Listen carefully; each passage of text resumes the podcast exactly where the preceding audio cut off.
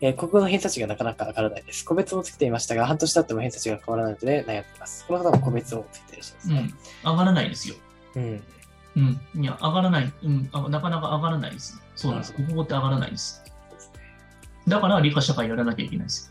うん、なるほど。 じゃあ、この方の場合は、4科で理科社会ができないので、理科でがっつりたいと言多って分らこっしれゃいますけどはも。塾の先生にちょっと成績上がらないから2科目で行きましょうみたいなああ、なるほど。なはんだと思うんだけど、いはい。実は違うんですよ。4科目で点数取らないと2科目受験ってめちゃむずいからね。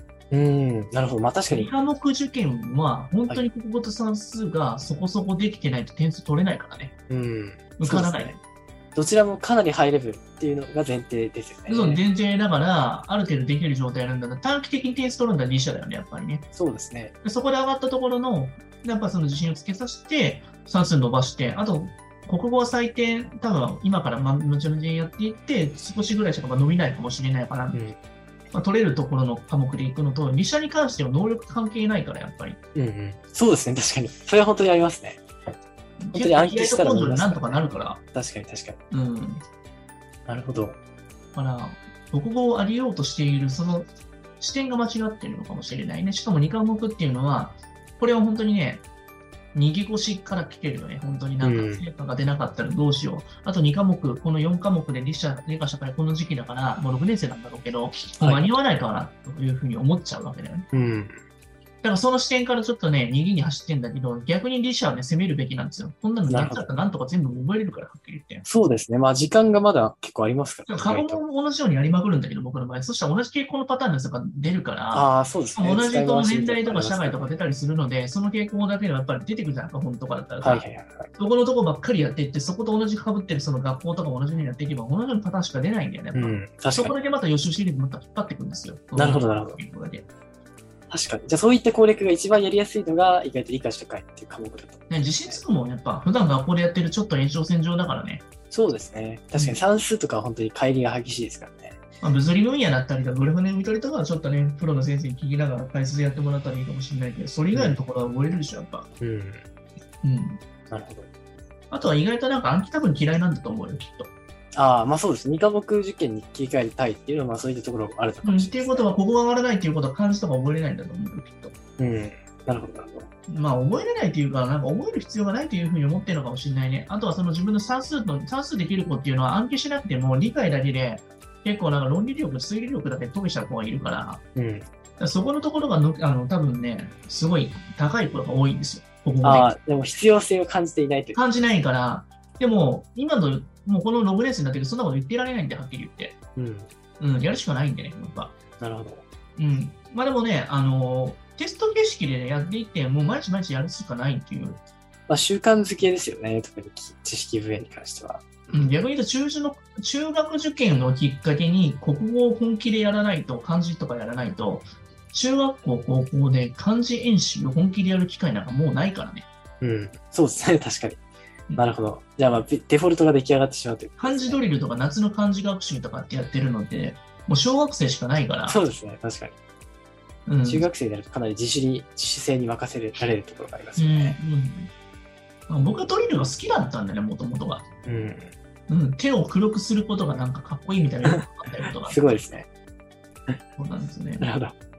所領でもね、人の倍やったら意外とね、理屈がついてくるよ。うん。そうですね。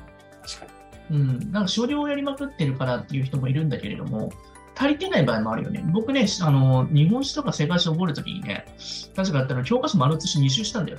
あ、すごいですね。それなかなか、まあ、根性論的なアプローチですけれども。いやでもちゃんと読んでいくんだよね。五感でやってたんで、全部。なるほど。うん。多分結構ね、読み飛ばしとかしてたんです、全部写さなかったら。はいはい。まあそうですよね。確かに意外と音読意外ととかああさいせうるところが結構定あ義る試験すごい出るじゃないですか、意外そうとで。すね。はい。うん取りこぼしなく丁寧に見ていくっていうスキルをつけるためにやったのかもしれない。そうですね。まあ、精読ですよね。国語にそおういてもそうそうなんだよ。です精読をつけるために、そのある種、全部教科書を写していくっていうのは結構大事だしよ、ね。人ってなんか都合のいいように読んだりとか飛ばしたりするからうね。ん、はいはいはい。本当にそうですね。結構国語のあの間違いで一番多いのはその読み飛ばしとか自分の都合のいいように解釈しちゃってるっていう。うん、それってやっぱりね、誰かが指摘してあげないと同じミス繰り返したりするから、うん。これね、なんかね、嫌いになるかもしれないと思ってやらない人いると思うんだけど、はい。嫌われてでもやらなきゃいけないよ、親御さんうも。ん。うん、なるほど今後のところとかって。しつけと近い部分があるからね。ああ、その腰を落ち着けて読むっていうのは、なかなかそ忍うそ耐う力そうが必要反抗期もあるけれども、まあ、言い合い焼きと同じみたいなもんだからね、はっきり言うとなうんでも食わず嫌いでもやらなきゃいけないんだよ、やっぱここに関しては。そうですね将来一生子供が困るもん、やっぱり。やっぱりまあこう、スキミングみたいな読書しかできないと結構大変ですよね。